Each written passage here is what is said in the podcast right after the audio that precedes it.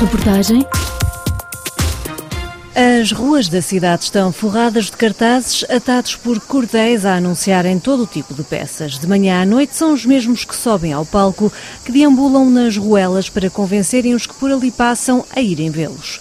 O ritual repete-se diariamente e é a parte visível dos bastidores deste evento que ocorre paralelamente ao IN, o Festival de Avignon, fundado por Jean Villard em 1947. O Festival Off nasceu em 1966 e é um dos maiores festivais de teatro na Europa. Este ano junta quase 1.500 espetáculos em 141 salas entre 7 a 29 de julho. O português Renato Ribeiro vai ao off há cerca de 30 anos, tanto como ator, como encenador e produtor. Para ele, Avignon é uma vitrina e também o espaço onde se assinam contratos para a próxima temporada.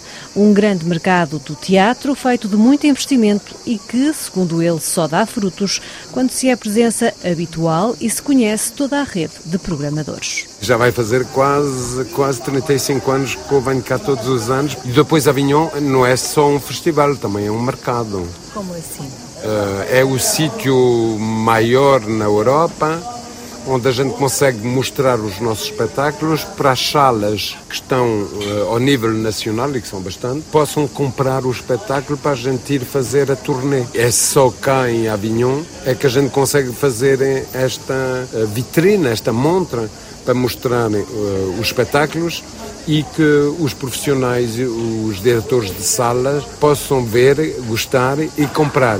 Desta vez, Renato apresenta dois espetáculos que encenou, Belles Amis e Geek. A primeira é uma comédia dramática e a segunda uma comédia para toda a família. Apesar de ser um grande investimento, Renato diz que vale a pena. Avignon custa muito caro. É um custo muito grande para a produção porque temos de um lado os custos de criação, temos os custos de alugar uma casa, os custos de alugar o teatro, deslocações, as comidas. É no mínimo, no mínimo, 30, 35 mil euros, no mínimo. Há espetáculos que vão para 50, 60 mil e mais. Eh, as entradas não chegam para a gente ter esse dinheiro todo para estar a nível zero. E o que é bom para nós é esta, esta montra, esta vitrina, e mais a gente temos teatros que compram uh, o espetáculo, mais a gente consegue estar a zero ou fazer lucro. E com esse lucro já podemos ter duas coisas. A primeira é de ter outra vez investimento para fazer outro espetáculo e aí pensar, olha, vou lá outra vez. Filho de um casal que emigrou para a França em 1969, Renato Ribeiro chegou a Tours com 4 anos.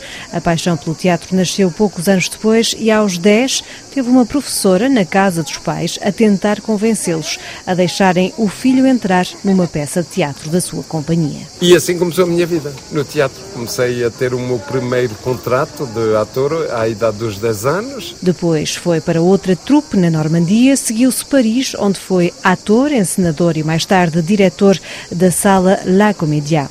Entretanto, criou a própria produtora, que produz, em média, 45 espetáculos por ano e atualmente vive entre Portugal e França. Quanto a Avignon, vai continuar a ser a utopia do teatro popular e o epicentro do seu trabalho.